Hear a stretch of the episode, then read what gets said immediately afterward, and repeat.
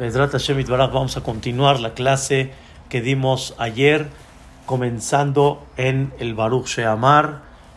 Habíamos explicado la primera parte de Baruch Sheamar Vehayaha Olam.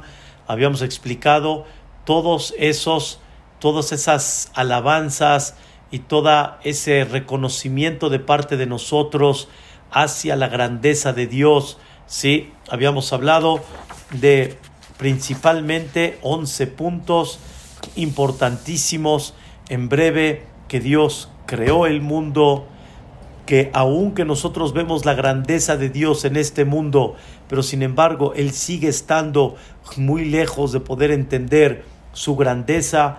Habíamos hablado que Dios cumple su palabra y cumplirá su palabra en la parte positiva. También existe la otra parte cuando Dios decreta y también eso Dios lo lleva a cabo, Baruch Gozerum Kayem, o Severeshit, que va a ser parte de lo que vamos a hablar un poco más el día de hoy, que Dios es el que mantiene el mundo, es el que dirige el mundo, Dios no fabricó el mundo y camina por sí solo, sino Boreolam o se, Boreolam mantiene, hace y, y le da vida al mundo desde Bereshit hasta el día de hoy, y hasta toda la eternidad del mundo.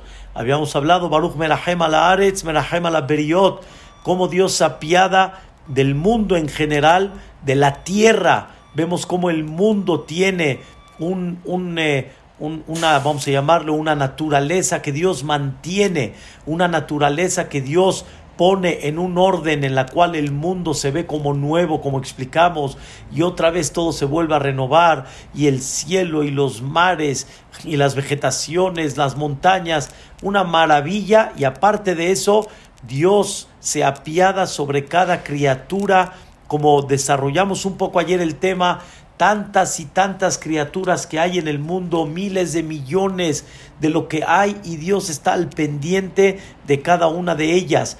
Y aunque decimos Merahem, que Dios se apiada y en nuestros ojos no se ve así, Baruch Meshalem, Sahartov Lireab, bendito el que le da pago a los que van en su camino. Y aunque uno vea aparentemente que no, pero siempre tenemos que tener esa fe que el pago final no es acá, sino es allá arriba. Aquí venimos a una misión. Baruch Kayam Netzach y confiamos en Él porque Él es eterno, porque Él no tiene límite, porque Él no se desgasta y al final, tarde o temprano, como decimos, siempre va a llegar ese pago hacia nosotros y al final cuando una persona llega a decir, pero ¿y si empecé mal o si llegué a pecar? Baruch Podeu Matzil, Dios, aún después del pecado, Dios rescata y Dios salva y Dios ayuda a elevar a esa alma otra vez para darle su eternidad. Y al final, Baruch Shemo. Es la primera parte de Baruch Sheamar. Para poder explicar la segunda parte de Baruch Sheamar, la segunda parte es cuando terminamos Baruch Shemo, empezamos a decir Baruch Ata Hashem Elokeinu Melech Haolam, Hael Abarahman Amehulal Befe Amo, para que yo les pueda explicar esto, primeramente Dios, voy a dar un prólogo y va a ser principalmente la parte principal de la clase. Habíamos comentado ayer que este Baruch Sheamar no lo editaron el Parlamento Grande, obviamente por inspiración divina. Voy a dar nada más en breve, en un minuto, todos los rezos que tenemos hoy toda la edición que tenemos en términos generales, aunque entre los Ashkenazim y Sefaradim cambian de repente una palabra aquí o allá, pero en general casi todo es lo mismo. El Shachrit, Baruch Sheamar, Oduar, Mimcha, Yotzer, Or, Ashrei, Yoshebebeteja, Lelukot.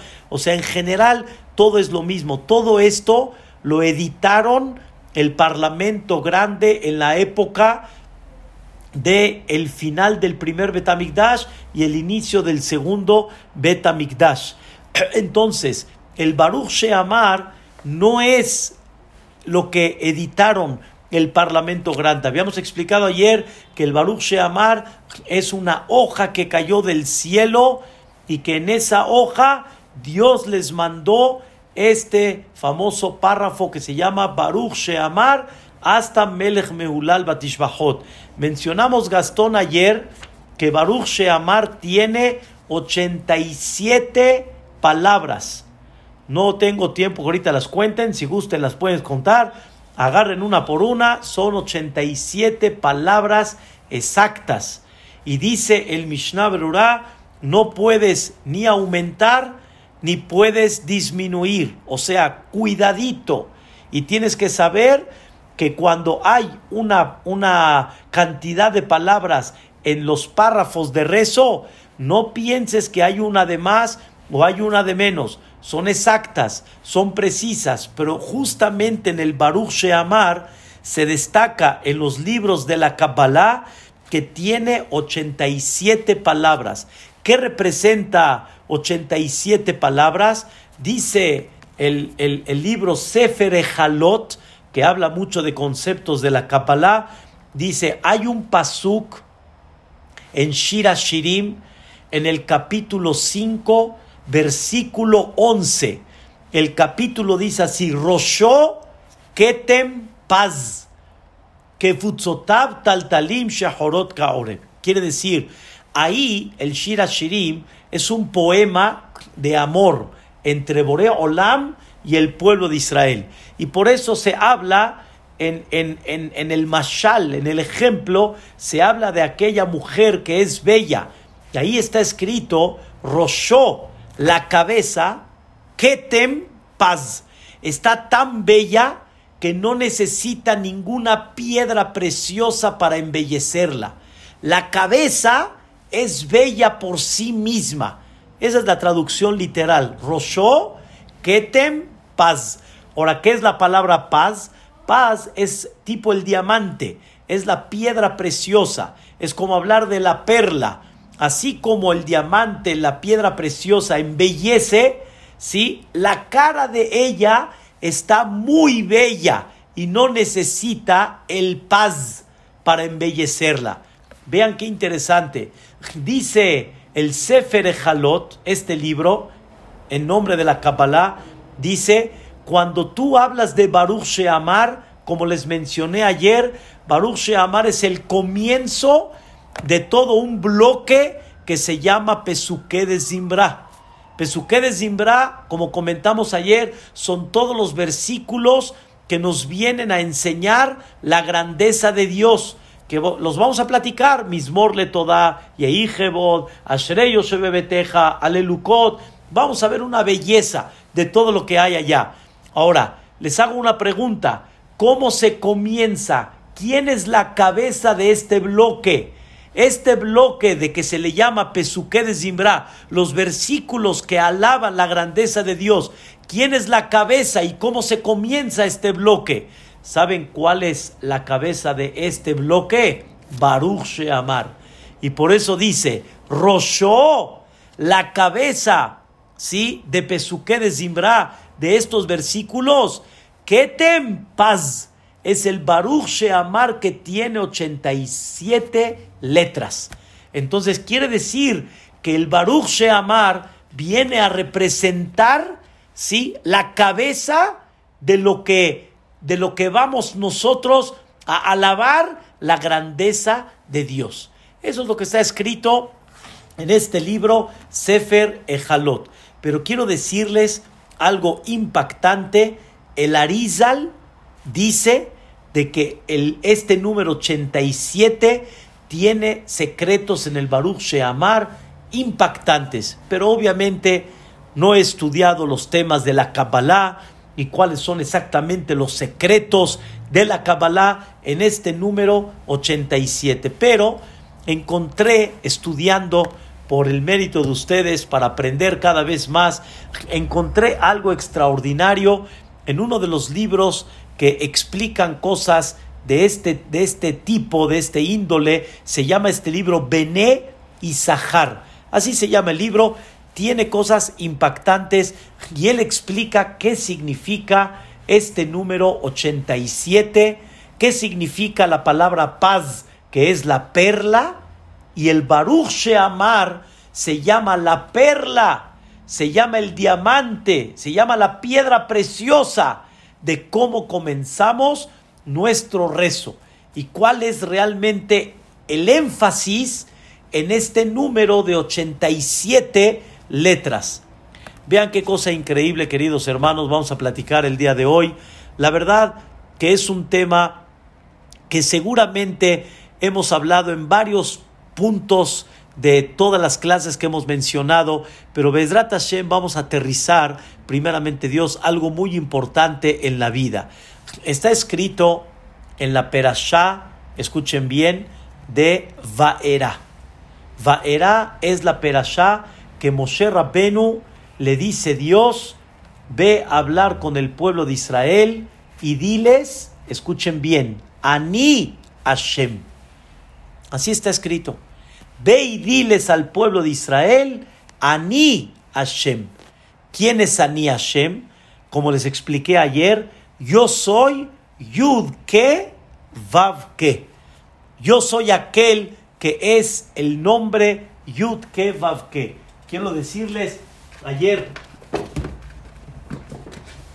ayer de alguna forma no, no, este, no tenía un sidur a la mano, nada más para enseñarles, sí, en, términos generales, este nombre, ¿sí? Este nombre que es Yud Ke Vav Ke, no lo puedo decir tal cual como está, Shema Israel, Yud Ke Vav Ke. O sea, tenemos aquí las letras Yud, tenemos la letra Hei, la letra Vav y la letra Hei. Este nombre es el nombre sagrado de Dios. Y este nombre no se pronuncia como está escrito. Aquí nosotros no pronunciamos ni la Yud ni la Hei, pronunciamos nosotros Amonai, otras letras totalmente diferentes. O sea, este nombre se considera oculto porque es el nombre sagrado divino.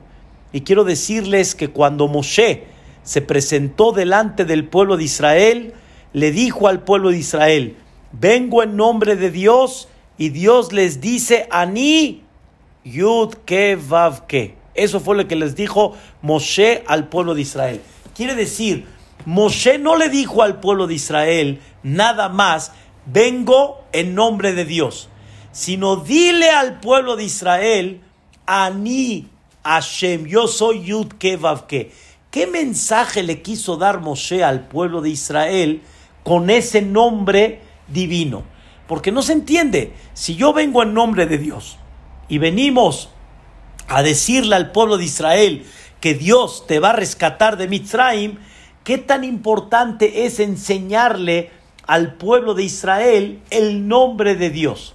Y también está escrito, escuchen bien, Vaera, yo me presenté el Abraham, me presenté delante de Abraham, el Yitzhak, me presenté delante de Yitzhak, o sea, Dios está hablando con Moshe y le dice, yo me presenté delante de Abraham, delante de Isaac, delante de Jacob. Escuchen bien, Beel Shaddai. Yo me presenté con mi nombre Shin Dalet Yud. Shaddai. Ushmi Hashem, pero mi nombre, Yud Kevav, que mi nombre sagrado, Lo Nodati Lahem. Ese no se los presenté a ellos. Yo nada más me presenté con el nombre Shin Dalet Yud, pero no me presenté con el nombre, ¿sí? Con el nombre Yud Ke Ke. Nada más para Bezrat Hashem que tengan una pequeña eh, idea y una pequeña idea clara, les voy a dar el término para que vean qué, qué increíble la parte cómo Boreolam tiene varias formas cómo se presenta en esta vida. Entonces, vean qué cosa tan increíble les voy a enseñar, para que tengan un poquito de idea. Vea, Hashem. Este es el nombre Shin Dalet Yud. Shin Dalet Yud. Este nombre está escrito en la mezuzá por fuera. El que sabe un poquito y lo ve en el pergamino, este es el nombre Shin Dalet Yud. Y el nombre sagrado de Dios es este, el famoso Yud Ke Vav Ke. Le dijo, escuchen bien, le dijo, le dijo Dios a Moshe Rabbenu, yo me presenté con tus padres con este nombre, pero no me presenté con este nombre. ¿Qué le quiso decir Dios a Moshe que yo me presenté con este nombre y no con este nombre? Y escuchen bien, desde que Moshe fue a Mitzrayim, todo el tiempo le dijo Moshe al pueblo de Israel, Dios va a demostrar este nombre, Yud Ke. Y está escrito en varias ocasiones que Beyadeu Mitzrayim, el pueblo de Mitzrayim, va a ver Kiani Yud Ke Ke. Bueno, ¿qué significa esto? O sea, ¿qué, qué, qué, qué quiere decir que Dios quiere presentarse con ese nombre? ¿Cuál es la idea de presentarse con ese nombre? En breve, queridos hermanos, quiero explicarles, cuando nosotros hablamos del nombre Shin Dalet Yud, el que les enseñé, Shin Dalet Yud, ese nombre viene a representar a Martile Olami Dai. Shin Dalet Yud quiere decir She, she Dai. Dai significa, como dicen en hebreo, Dai. Ya, hasta acá. Quiere decir, el mundo tiene una naturaleza. Dios creó en ese mundo una naturaleza. Y esa naturaleza, Dios le dijo, Dai. Hasta aquí. Les voy a explicar qué quiere decir Dai. Aquí hay una pared. Yo no puedo traspasar esta pared. Dai. Aquí está. No hay. El fantasma sí. El malaj sí. El ángel sí puede. El ángel no tiene límites. El alma de la persona, cuando se sale de este cuerpo después de 120 años, no tiene nada que lo limite. Nosotros sí tenemos limitación. Nosotros con el ojo tenemos un límite. Dai. No podemos ver tan lejos. Con los oídos no podemos escuchar muy lejos. Nosotros necesitamos hoy en día antenas para escuchar lo que está pasando en Eretz Israel. Pero quiere decir que sí hay una forma como escuchar lo que pasa en Eretz Israel, ver, escuchen bien, podemos hasta ver lo que pasa en Eretz Israel, lo estamos viendo, cómo las ondas se reflejan en las imágenes, que son las ondas que vienen a los ojos, y tú las captas y las, y las, y las transmites a miles de kilómetros. Esto significa que no hay ninguna imagen en el mundo desde que, desde que se creó hasta el día de hoy. No hay ninguna imagen que se ha perdido. Si tú ves videos de hace 100 años atrás, ¿cómo puede ser que ves videos de hace 100 años atrás si ya no existen? La respuesta es, esas imágenes se captaron si tuviéramos la capacidad de captar las imágenes de la partida del mar, lo pudiéramos ver el día de hoy. Pero ¿qué pasa? Tenemos que un límite. Pero el que se sale de ese límite, el hombre cuando después de 120 años su Neshama sale, ya no tiene límite, ya puede ver qué pasa en Eretz Israel. Ya la persona pudiera ver Keriat Yamsuf, la persona pudiera ver la partida del mar, puede la persona captar imágenes del pasado. Ya me están entendiendo un poquito por qué con Dios no hay pasado, no hay presente y no hay futuro. Porque Él no tiene un límite, pero Él sí le puso al mundo, le puso un límite. Y eso se llama Dai. Eso se llama naturaleza. Escuchen bien, queridos hermanos. De forma natural, si cruzas el periférico, te vas a matar. No hay, ese es Dai. Dai significa el cuerpo tiene un límite. El cuerpo no es Superman. Eso Superman es fantasía. El cuerpo no es Superman. El cuerpo tiene un límite. Y ese límite cuando lo golpean se muere o se daña. Entonces hay una naturaleza. Dice Dios, nunca me presenté con los patriarcas, sino en una forma que natural. Nada más en, muy pocas ocasiones, como la que pasó con Abraham vino que lo metieron a la hoguera, Ahí generalmente Dios siempre estuvo con los patriarcas con el nombre que Shin Dalet Yud. Dai, la naturaleza. Pero sin embargo, mi nombre Yud Kevav Ke, ¿saben qué significa el nombre de Dios Yud Kevav Ke? Que yo voy a demostrar por primera y única vez en la historia que yo controlo y cambio esa naturaleza. Voy a demostrar que el agua es sangre. Y voy a demostrar que cuando digo que es agua, es agua. Cuando es sangre, es sangre. Y voy a demostrar que esa naturaleza yo la controlo en cada segundo. Y escuchen bien, en cada criatura y criatura. Llegaban los mitzrim y le decían al pueblo de Israel, tenemos sed, queremos tomar agua. Cuando vino la plaga de sangre, le dijo el Yehudí, no entiendo cuál es el problema. Lo que tú tienes no es sangre, es agua. Le dijo el mitri, no, es sangre. A ver, le decía al Yehudí, a ver, a ver, a ver, a ver, dame, dame la botellita, dame, dame la botellita. Le daba la botellita, ¿qué era? Agua. Cuando el mitri veía, no, en mis manos era sangre, en tus manos es agua, no. Se la quitaba otra vez, otra vez se volvía sangre. Se la quitaba el Yehudí, era agua. El Mitzri dijo, seguramente mis manos están hechizadas. ¿Qué dijo el Mitzri? Pon la botellita acá, pon la botellita y pon un popotito. Y vamos a tomar juntos tú y yo. El Yehudí que tomaba agua. El Mitzri que tomaba sangre. Dice Dios, aquí les demostré que no es, se creó el mundo, hay un mundo que Dios dijo, dai, hasta aquí nada más, hay un límite. Ese mundo, escuchen bien, ese mundo está de forma natural porque yo decido que así sea, pero no porque ese mundo no se puede cambiar y no porque esa naturaleza no hay quien la controle. Yo la controlo, yo la llevo a cabo y esa naturaleza, yo decido que siga siendo esa naturaleza como es. Pero en el momento que decida yo cambiarla, la voy a cambiar. ¿Qué le dijo Moshe a Paró?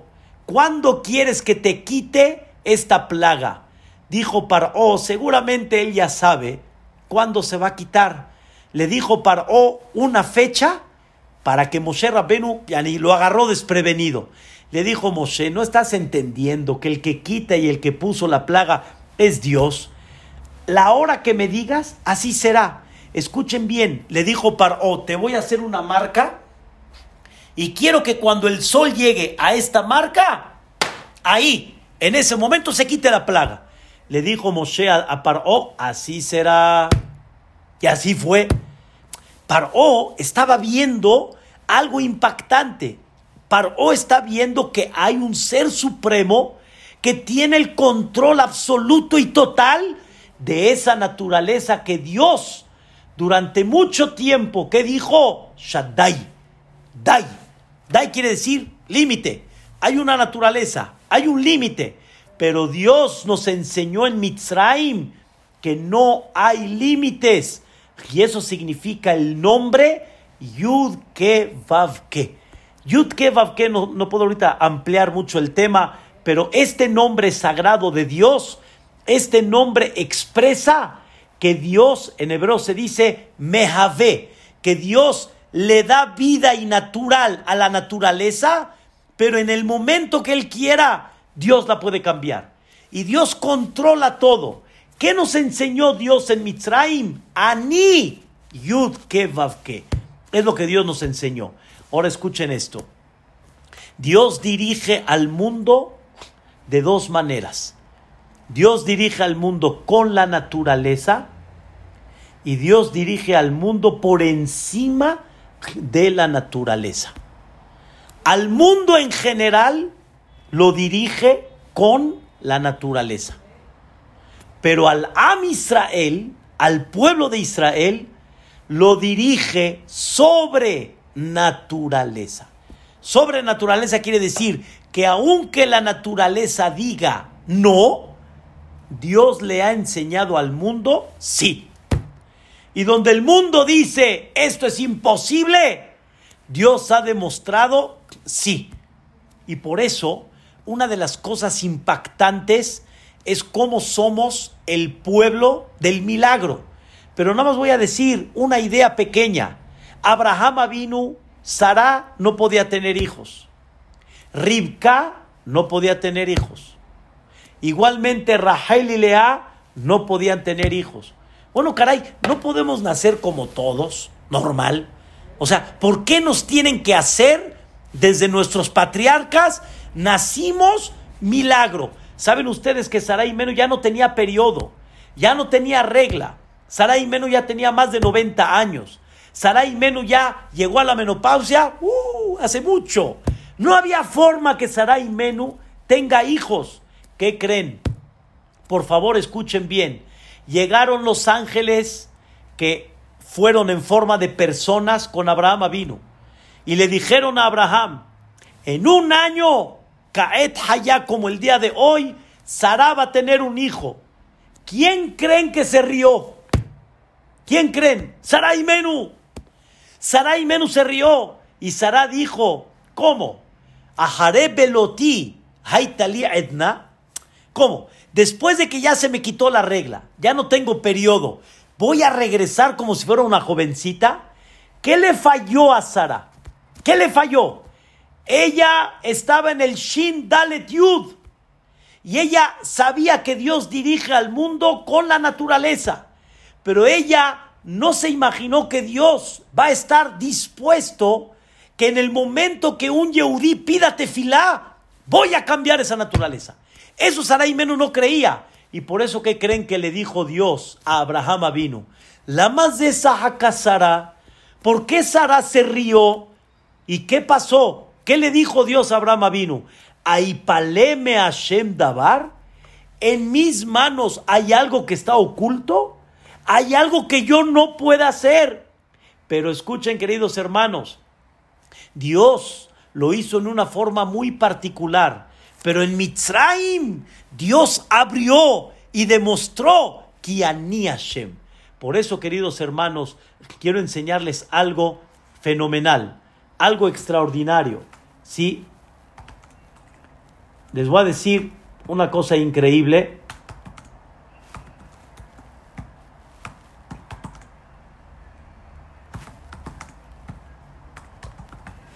Vean nada más qué cosa tan increíble les quiero enseñar hoy, cuando Dios nos entregó los diez mandamientos, Dios nos dijo estas palabras. Quiero enseñárselas para que vean. Dios dijo estas palabras. Anojí, ¿sí? Aquí me faltó la, la, la, la jaf. Anojí. Anojí Hashem Eloqueja Asher Otzetija Meeretz Mitzrayim. Escuchen bien, Dios se presentó delante del pueblo judío y les dijo, Anojí, Anojí, escuchen bien, es como decir la palabra Ani. ¿Ok? Presten atención a lo que les voy a decir. Anojí significa Ani. ¿Quién es ese Ani? Yud, Ke, Vav, Ke. Yo me presenté delante de ti demostrándote que puedo cambiar la naturaleza cuando yo quiera. Y yo soy aquel el lo queja, soy aquel que te supervisa, soy aquel que está al pendiente de ti. ¿Y dónde aprendiste esto? Asherotzetija me eres Mitzrayim. Esto lo aprendiste tú cuando yo te saqué de Egipto. Y eso es lo que tú aprendiste que no hay nada imposible en las manos de Dios. Según esto, queridos hermanos, quiero decirles algo, la verdad, impactante, algo increíble. Para poder entender esto, les voy a escribir algo increíble para que vean realmente qué significa.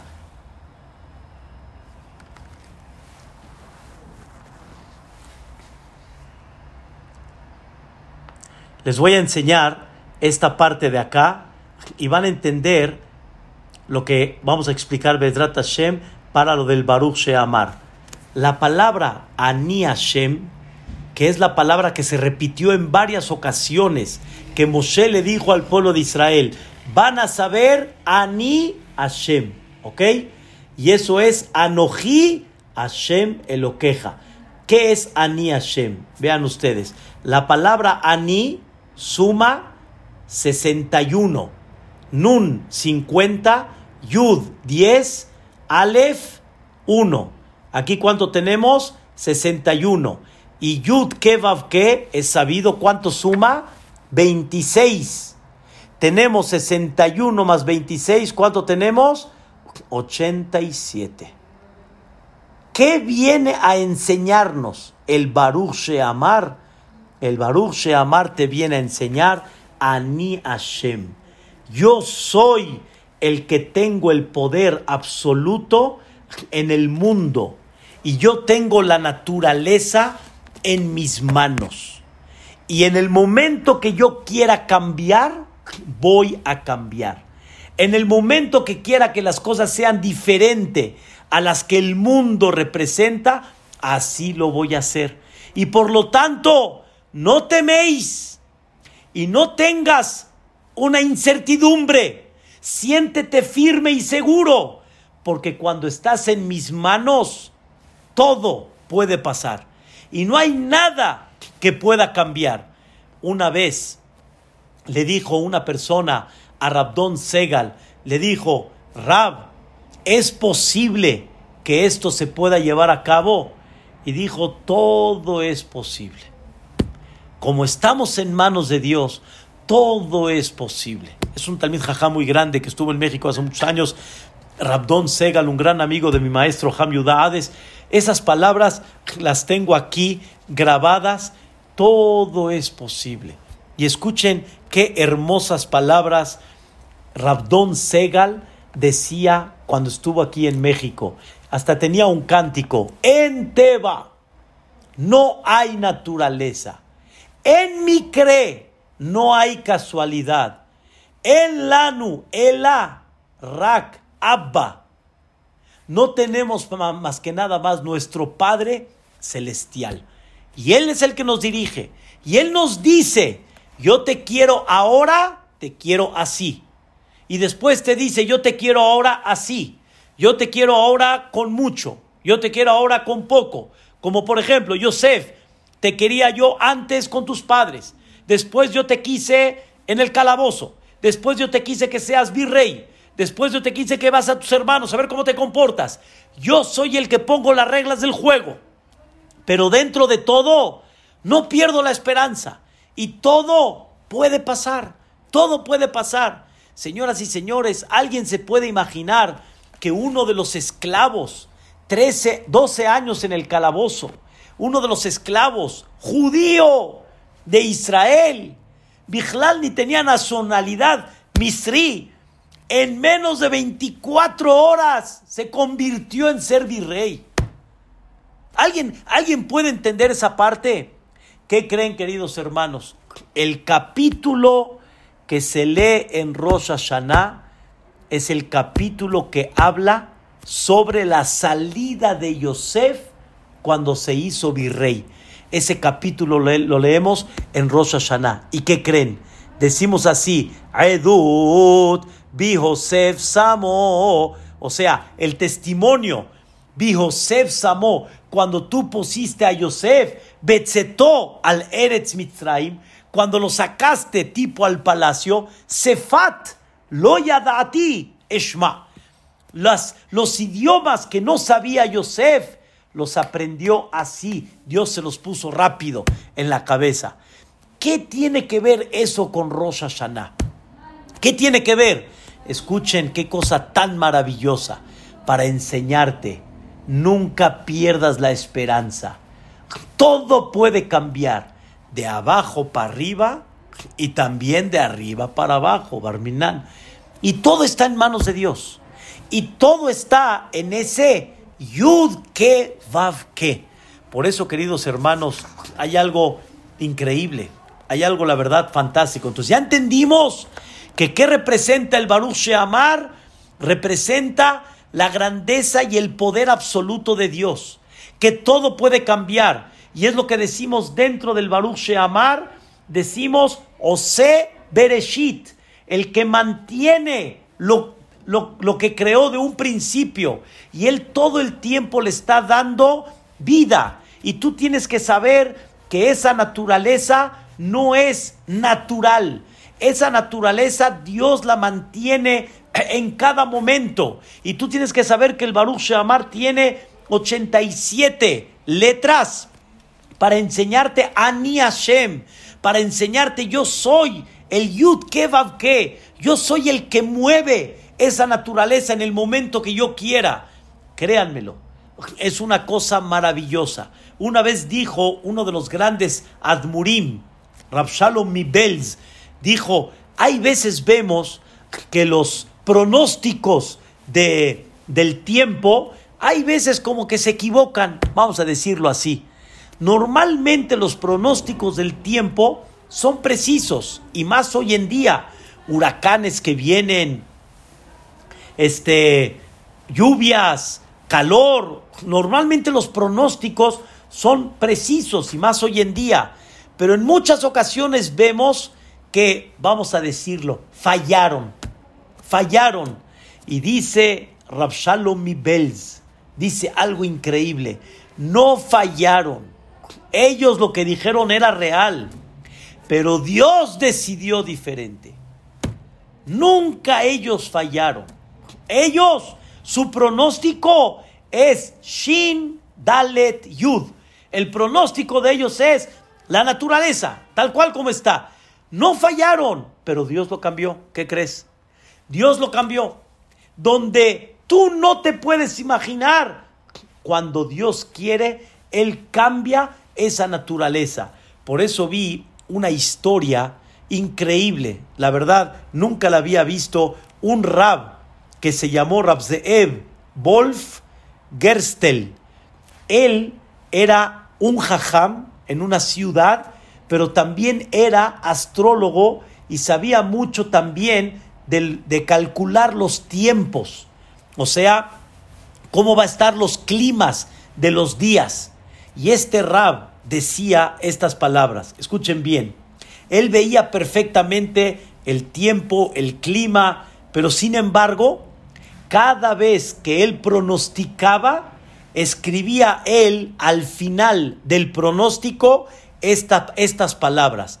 El pronóstico que escribí es el Teba, es la naturaleza.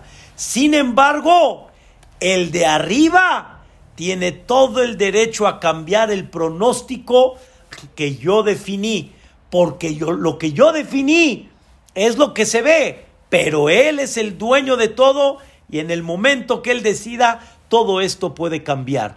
Queridos hermanos, yo me acuerdo cuando estaba en el Betacneset Eliau un Hagasukot, los pronósticos estaban muy claros. Yo los vi, eran de lluvia. A las 12 del día lloviendo. El día estaba nublado desde la mañana hasta las 5, 6, 7 de la tarde. Y estaba lloviendo, frenaba y volvía a llover otra vez. Y sin embargo, las tefilot del Am Israel, hay veces sé de Dios, hay veces Dios decide no, pero ¿qué creen?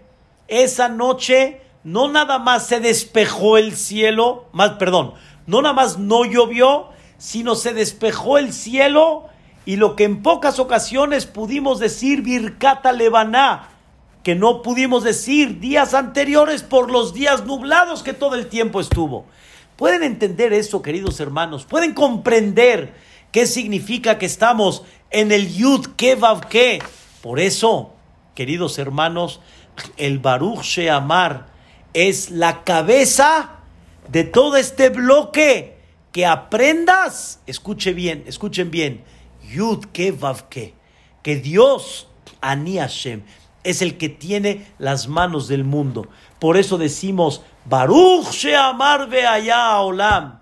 Sí, él dijo y se creó el mundo, pero él es Omer de Ose, él es Gozer un Kayem, él es Ose Bereshit, él es Merajem a la Ares, Merajem a la Beriot. O sea, Él va dirigiendo el mundo. Y nunca pierdas la esperanza y siempre ten en mente, estamos en sus manos. Queridos hermanos, no hay una tranquilidad más grande que esta. Saber que hay un dirigente, saber que todo puede cambiar y saber que lo que no cambió es porque él así quiso. Y es porque Él quiso que la persona viva esta situación tal cual como está y que tiene un objetivo específico. ¿Saben qué alegría llena a la persona saber todo esto? No está en una incertidumbre, no está despistado, no está perdido, está dirigido, está con control y eso le da tranquilidad a la persona y le da alegría. Por eso hay un rambán un Nachmanides al final de la perashá de Bo, que dice estas palabras. El Ramban dice, le Adam Helek Betorat Moshe Rabbenu. Quiero decirles algo, es muy fuerte estas palabras, pero una persona que quiere decir, perdón, una persona que quiere manifestar que él cree en la Torah de Moshe Rabbenu, dice el Maimónides, el perdón, el Nachmanides, ¿Quieres tú decir que crees en esa Torah de Moshe? Tienes que creer no nada más en las mitzvot que Dios te ordenó. Shabbat, Kashrut, Mishpaha, Purim, eh, perdón, eh, Roshaná, Kippur, Shofar. Tienes que creer que en esa Torah está escrito que todo lo que sucede en la naturaleza, todo es la mano de Dios. Solo que es la mano de Dios oculta y no hay una naturaleza. Esa naturaleza es la mano de Dios. Les voy a hacer una pregunta y quiero que, que presten bien atención a esto.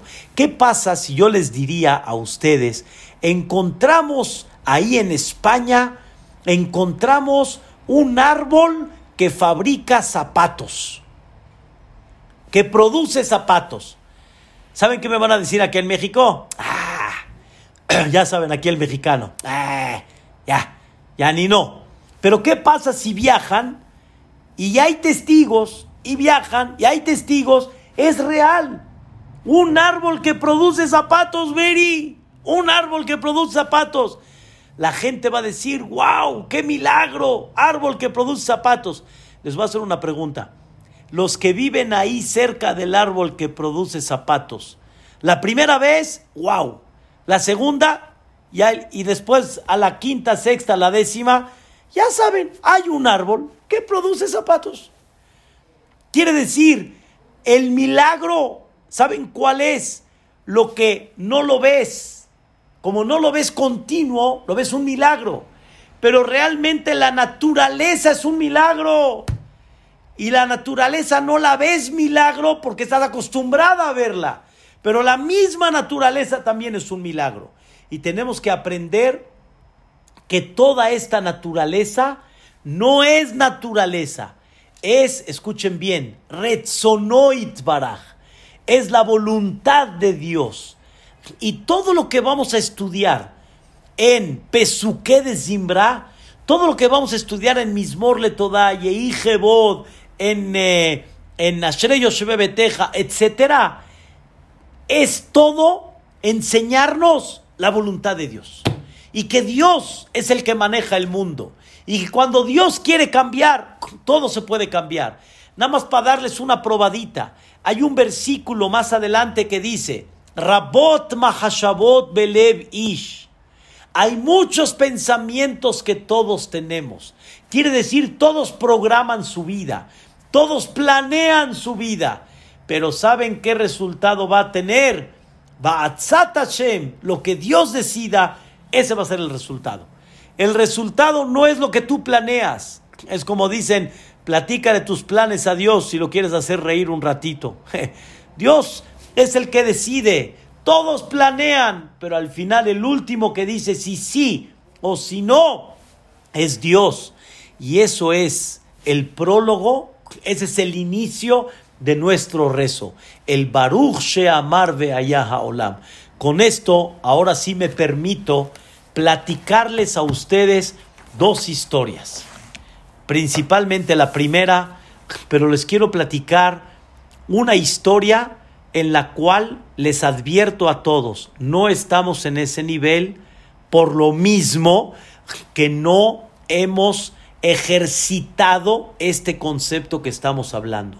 Yo les digo, yo sé que todos creemos en Dios y yo sé que de alguna forma todos tienen no nada más fe en Dios, sino todos saben que Dios puede cambiar.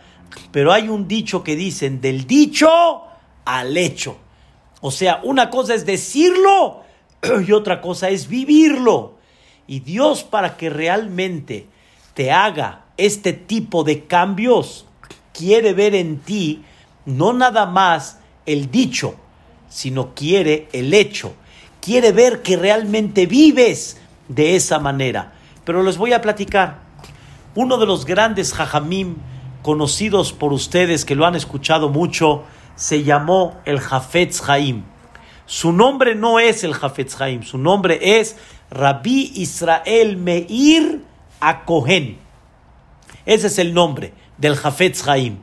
Pero quiero decirles, queridos hermanos, se llamó él el Jafetz Haim por el famoso libro que hizo sobre Alajot Lashon que ese libro le llamó Jafetz Haim. ¿Ok? Este jajam tan grande, yo sabía la historia, pero después la leí más detallada. Escuchen bien lo que platicó su hijo, el hijo del Jafetz Haim. Escuchen bien lo que platicó, mamás es increíble, lo que platicó el hijo del Jafetz Haim sobre su padre. Dice el hijo del Jafetz Haim, en la casa de mis padres poco se iba al doctor. O sea, contadas las ocasiones que fueron al doctor. Le preguntaron a su hijo, entonces, ¿no se enfermaban en la casa? Dijo, no, sí. Entonces, él dijo, cada vez que había un hijo con una enfermedad, por ejemplo, una infección, una calentura, lo que sea, mi padre decía, lo que cuesta la, la consulta a los pobres y se iba a un cuarto, pedía tefilá a Boreolam y el Jafetz Haim sabía que la enfermedad no es naturaleza, la enfermedad la manda Boreolam. Y cuando la persona no se cuida también, es lo mismo. Pero en términos generales, las enfermedades las manda Dios, generalmente. Y por lo tanto, el mismo que la mandó, el mismo que la quite. Ah, pero voy a desembolsar dinero. Toda persona que se enferma, mil pesos al doctor, mil quinientos a la consulta, mil doscientos a la vacuna, mil pesos a las medicinas. Dice el Jafetz Haim, ese dinero, ¿por qué se lo voy a dar a la farmacia, al doctor? Ese dinero se lo voy a dar a los pobres. Y así como vino, así se va a ir.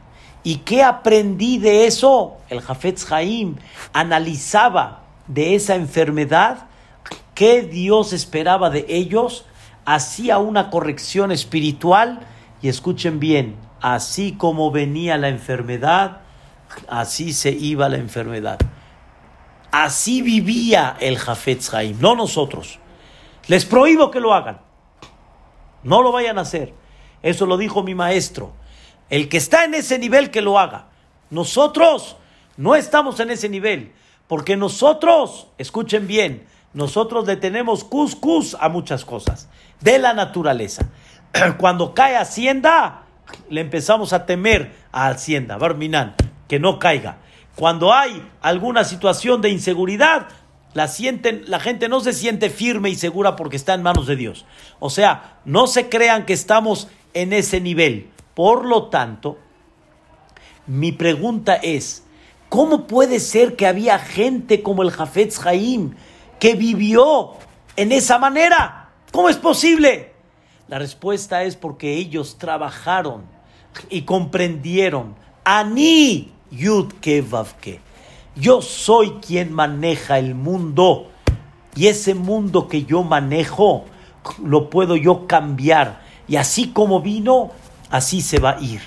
Y escuchen qué cosa tan interesante. Esto sí quiero destacarlo, que quede muy claro. hay dos tipos de milagros. El milagro abierto y el milagro oculto. El milagro abierto es el que se cambia de sangre, de agua a sangre. Ese es el milagro abierto. Pero hay el milagro oculto. El milagro oculto es el milagro que no tendría que suceder de forma natural, pero sucedió. Como por ejemplo los pronósticos, los pronósticos del tiempo. No tendrían que pasar, pero Dios hace un cambio. Y como está dentro de la naturaleza, esos milagros Dios los hace mucho. Cuando Am Israel pide tefilá, cuando Am Israel hace méritos, cuando Am Israel da tzedakot, todo puede pasar. Todo puede pasar dentro de esa naturaleza. Donde menos te imaginas que el cliente te iba a comprar, de forma natural, Dios lo cambió. Dentro de la naturaleza, Dios puede hacer muchos cambios. Igualmente, cuando una persona está enferma, por fuera no se ve el milagro. O sea, una persona, Dios no lo quiera, que tuvo la majalá y se curó. No se vio el milagro abierto como agua y sangre. Por eso se puede pedir tefilá. El único que vio el milagro, ¿saben quién es? El doctor. El doctor sí vio el milagro. El doctor sí te dice, es imposible que haya sido una cosa así. Pero nosotros creemos en Dios. Y nosotros creemos en ese Yud Kevav pero quiero que sepan que no es cuando tú decidas, crees en Dios. Y cuando no, no lo necesito. No, tú necesitas de Dios todos los días. Tú necesitas de Dios cada segundo. Tú necesitas de Dios cada minuto. Todos los momentos de tu vida necesitas a Dios. Y todo el tiempo tienes que levantar la mirada. Que Dios te cuide, que Dios te proteja, que, Dios te dirija. Ese es el secreto real del Baruch Sheamar. Pero, queridos hermanos, es muy importante saber que para esto hay que trabajarlo. No hay un trabajo más hermoso que la tefilá. Les voy a dar un ejemplo. Está escrito en Arbit. Asher bidvaro ma'arib arabim bejochma todos los arbit en la noche decimos estas palabras. Asher Bidbaro, con su palabra, Ma'arib Arabim, Dios pone la noche, Ma'arib Arabim. ¿Y cómo lo hace? Bejochma. Meshane Aitim, Umahalifet Zemanim. Cambia los tiempos, cambia los horarios. Nosotros vemos que los cambios de tiempo y de horario y de, y de, y de horas, pues es natural, es natural. No, señores.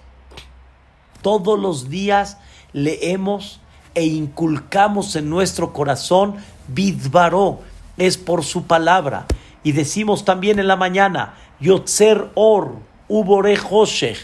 No decimos en pasado, Yatzar, creó la luz. No, Yotzer, crea la luz, crea la oscuridad. Ose Shalom, hace la paz. Boreta en presente, crea todo. Ameir la Aretz veladarim aleja verahamim. El que ilumina a la tierra y a todos los que habitan en ella con misericordia. No el sol ilumina, no el sol es el ecosistema que nos calienta y nos da los colores y todas las cosas bellas que nos da el sol, sino Ameir, él él nos ilumina y Él es el que hace todo. Queridos hermanos, así como una persona cuando quiere reforzar algo necesita hacer una terapia y la terapia lo ayuda a reforzar. ¿Qué pasa, Barminan, Barminan? Dios no lo quiera. Una persona dejó de caminar mucho tiempo. Ahora tiene que hacer una terapia para volver a enseñarle a caminar volver a enseñarle, como dicen, a ejercitar ese músculo. Hay gente que dejó de hablar por algún motivo lo aleno y ahora le están enseñando otra vez a ejercitar y le enseñan a hablar. Hay gente que perdió la sensibilidad de comer y hay que volverla a enseñar a que coma. queridos hermanos, quiero decirles, la fe y lo que estamos hablando el día de hoy, la fe no se adquiere solito. Así como hay gente que tiene que aprender a comer, así como hay gente que hay que enseñarla a pronunciar la S y que no diga S y que no diga R, sino que diga R, así hay niños que hay que enseñarles. Igualmente la fe hay que ejercitarla y para ejercitarla los jajamim nos pusieron todos los días. Pero el que no presta atención en la tefilá, y no ustedes, queridos hermanos, nosotros muchas veces leemos, leemos y la cabeza está en otra. Muchas veces leemos, vamos con el miñán, pero no prestamos atención a lo que estamos diciendo. Si no le echamos ganas a, a la terapia que nos enseña qué significa esa parte del rezo, desde Baruch Sheamar hasta la amidad, la grandeza de Dios, el poder de Dios y cómo Dios dirige y cómo Dios tiene en sus manos cada segundo el mundo entero, no lo vamos a lograr como logró el Jafetz Haim. El Jafetz Haim sí estaba en el nivel de eso. Quiero decirles algo más todavía. Habían Jajamim todavía más arriba habían jajamim en la época del Talmud, como aquel jajam que se llamó Rabbi Hanina ben Dosa. Este jajam era muy pobre y su esposa llegó a la casa y le dijo, marido, mi rey, no tengo para prender este fuego y no tengo para poder cocinar, necesito. Y Rabbi Hanina ben Dosa, pero muy tranquilo, dijo, ¿qué sí tienes en casa? Le dijo, tengo vinagre, pero no tengo aceite. El aceite con ese se prende, con el vinagre no. Le dijo, no te entiendo. El aceite no, no prende por ser aceite. No es una naturaleza. El aceite prende porque Dios dijo al aceite que va a prender. Y Dios puso una naturaleza. Y el vinagre, Dios dijo que no prende. Pero el que le dijo al aceite que prenda, que le diga al vinagre que prenda. ¿Y qué creen? Prendió el vinagre. Porque el que, el que sabe que el aceite prende porque Dios quiere que prenda, automáticamente el vinagre también va a prender. No estamos en ese nivel, queridos hermanos, pero tenemos que entender y tenemos que por lo menos ejercitar un poquito esa parte. Y todo puede pasar y todo puede suceder. Y esto, queridos hermanos, hay que enseñarlo en la casa hay que platicarlo en la casa.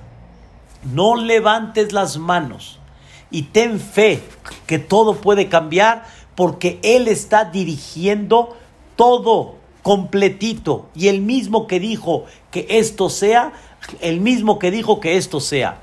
Nada más quiero terminar con esto. Si me van a preguntar entonces por qué existe una naturaleza que no cambia, muy simple queridos hermanos. La naturaleza es orden. A ver, les voy a hacer una pregunta. Yo estoy ahorita sentado. Mi, mes, mi silla está hecha de madera con plástico firme y por eso me puedo sentar. Imagínense ustedes que ahorita esta madera se convierte en papel. Me, me tiro y de repente la mesa donde tengo apoyado mi libro se convierte en cartón, se tira. Entonces, ¿Cómo puedo yo sentirme firme y cómo puedo avanzar en mi vida, en mis estudios, en mi matrimonio, en mis hijos, si no existe una naturaleza? La naturaleza es Dios y Dios puso y pone esa naturaleza. Pero si no existe esa naturaleza, no hay orden. Y si no hay orden, no puedo ahorita darles clase porque de repente el Zoom se convierte en grabadora y la grabadora se convierte en refrigerador. ¿Y cómo quieren ustedes congelar las cosas y de repente se convierte en estufa? Y de repente están ustedes calentando y se convierte en hielo. Entonces no, no puedes comer ni necesitas agua para hidratarte y de repente se convierte en sangre. La naturaleza es orden. La naturaleza es una forma para que haya crecimiento. Pero esa naturaleza no existe por sí misma. Es porque Dios la mantiene todo el tiempo. Y eso es lo que uno tiene que inculcar todos los días y hay que ejercitarlo para que realmente podamos comprender lo que mueve al mundo entero. Queridos hermanos, quiero decirles, y con esto termino, me, me atrasé un poquito, porque quiero, decir, quiero decirles algo hermoso. Existió, ya falleció, un Admur, Rebe de Kloisenburg. El Kloisenburg Rebe estuvo aquí en México en los años 71, si recuerdo bien. Yo era muy, muy chico, pero recuerdo bien cuando él llegó aquí a México. Era un Rebe muy sagrado, manifestaba una imagen muy especial, muy pura y un hombre muy, muy elevado. El Rebbe de Kloisenburg dijo que cuando él era pequeño era muy común, escuchen, era muy común que cuando alguien tenía un enfermo en la casa, venían al Beta Knesset, abrían el Ejal y le decían a la Torá, Torá, tú eres la hija de Dios. Torá, Tú sabes que estudiamos y cumplimos lo que, estás, lo que está escrito en ti. Bebakashá, pídele a Boreolam que por tu mérito curen. Y decían el nombre. ¿Y saben quién lo decía? Hombres, mujeres. Las mujeres llegaban al Knis, abrían el Ejal y le pedían a Dios. Era natural, era normal. Ellas sabían a quién dirigirse, sabían con quién está la curación. Así vivían con esa fe. Necesitamos ubicarnos en nuestros rezos para que realmente podamos tener y ejercitar cada vez más esa fe. Pero hay que repetirlo y repetirlo y repetirlo. ¿Y cómo se repite? Todos los días, Shahrit. Otra vez Shahrit. Otra vez servicio Shahrit. Mañana Shahrit. Pasado mañana Shahrit otra, otra vez Shahrit. Ya, ¿cuántas veces voy a decir el Ashrei Yosef Beteja? ¿Cuántas veces voy a decir Aleluca? Bueno, a ver si, a, ti a, ver si así se pega, mano. Lo dices, lo has, lo has dicho desde que naciste en el buen sentido. Muchas veces no se te ha pegado todavía nada. Di, aprende, siente en tu corazón, realmente siente ese sentimiento de lo que Dios realmente puede hacer un cambio. Por eso quiero decirles un secreto. Muchos jajamim en momentos difíciles los veían ustedes serenos, no nerviosos, serenos, tranquilos, concentrados. ¿Cómo es posible? ¿Cómo lograr una serenidad de esa manera? La respuesta es, Kiatai Madi, estás conmigo. O sea, ¿qué? ¿Me voy a escapar de ti? Yani, si me escapo de acá, ¿voy a estar más seguro? No tengo en dónde escapar. Yo estoy tranquilo, yo estoy sereno. Y cuando tenga que actuar, actúo. Y en donde tenga que llevar a cabo lo que tú me pidas, lo llevo a cabo. Pero no tengo por qué estar nervioso. ¿Cómo estoy? Tranquilo. Por eso cuentan, queridos hermanos, que el, el Jafetz cuando le midieron el pulso, a más de 80 años de edad, el doctor no podía creerlo y decía, no, no, no, no, no escuché bien. le dijeron, ¿algún problema, doctor? Dice, no, pero este hombre tiene el pulso de un joven de 15 años. ¿Están entendiendo? El Jafetz Jaim pasó cosas muy duras. Pasó la Primera Guerra Mundial, pasó pobreza, perdió a su esposa, perdió a un hijo, pasó cosas muy duras. Pero el Jafetz Jaim sabía. El jefecito es el que pone los tiempos de cada cosa, es el que pone las misiones de cada cosa, es el que hace los cambios de cada cosa. Y ese Jafetz Haim, él le enseñó a su público todos los milagros que pueden suceder. Y donde menos te imaginas, las cosas pueden cambiar. Hay muchas historias del Jafetz Haim sobre eso. Pero eso es lo que nos enseña Pesuque de Zimbra. Por eso les he dicho varias veces, cuando entras al CNIS, tienes que salir otro. Tienes que salir, oh, así como el que hace yoga, así como el que hace así, así, así se, se relaja. Entrar al CNIS no es entrar a corretear al Hazán, es entrar a hacer una, este, una terapia de, de, de, de tranquilidad, de paz, ¿sí? un relajamiento para salir a la calle de otra manera. Me queda muy claro que si no lo entendemos es difícil, pero ahora estamos aprendiendo. Créanme que yo aprendo mucho más. Queridos hermanos, Jodesh Tobu Meboraj, bonito mes. Hoy en la noche es Rosh Jodesh ya. Mañana y el viernes es Rosh Jodesh. Mañana vamos a dar una clase como un prólogo al mes de Elul. Primeramente Dios, el mes de la misericordia. Queridos hermanos, entra el mes de la misericordia. Y cuando hay misericordia, abren las puertas del cielo. Y cuando abren las puertas del cielo, todo puede cambiar. Hay que aprovechar este mes, Bezrat Hashem, para hacer cambios personales y para cambiar los decretos divinos y de alguna manera para empezar a ver la bendición de Dios, para poder vernos en los Bateknesio. Tengan fe que nos vamos a ver, tengan fe que van, van a ver Minyanim. La Keilah se está preocupando, las Keilot se están preocupando para que haya Minyanim, Bedrat Hashem, atendidos, Hazanim, Jajamim, Tokaim, Bedrat Hashem, vamos a escuchar Besorot Tobot. Pero necesitamos el cambio. Yo les digo, yo voto por el cambio. Jode Shelul, Jode Sarahamim. Bonito mes, Bedrat Hashem, Besorot Tobot. Un beso para todos, nos vemos mañana y escuchemos Besorot Tobot. Amén, Kenya Iratzon.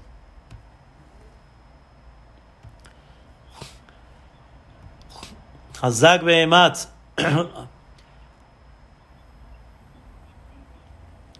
Hazak Behemat. Yoni, espero que no haya volado, hombre. Yo creo que volé esta vez, pero estuvo claro. Traté de hacerlo lo más, eso, lo más claro que pude. Edrat Hashem. Edrat Hashem. Yo, yo no uso mucho la, los, los programas esos de, de, ¿cómo se llama? De PowerPoint y eso, pero ahorita un poquito ya con la imaginación para que nos podamos entender. Qué gusto me dio. Hazak Behemaz, Yossi Duek, Hazak Behemaz, Mary, todo lo bueno. Hazak Behemaz, Isaac, señor José, señora René, todo lo bueno. Bedrat Hashem. Zuzu, todo lo bueno. Papi, mami, un beso, Bedrat Hashem. Graciela, qué gusto verla por acá. Me da mucho gusto. ¿Cómo va, señora Sari? Señor Marcos, ¿qué tal? ¿Bien? ¿Sí? ¿El clima? Maruch Hashem. A mí me hizo un poco así el cambio aquí en México, el frío, híjole, medio, medio agripadito un poquito, pero ya ahí vamos. Baruch Hashem. Sí, Bedrat Hashem. Siata Dishmaya. Charlie, todo lo bueno. Charlie y Tere, más alto de los gemelos, nietos. Bye, Golde. Qué gusto. Bye, Bedrat Hashem. Que Dios los bendiga. Primeramente, Dios. Lili, todo lo bueno. Hazak Moy, mi querido Moy. Todo lo bueno. Bye, Frida. Buenas noches, que descansen. Jodesh Tom Meborach.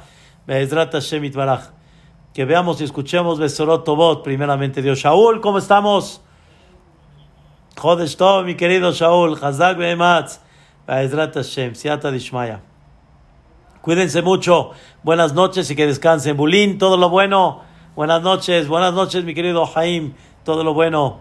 Siata Dishmaya.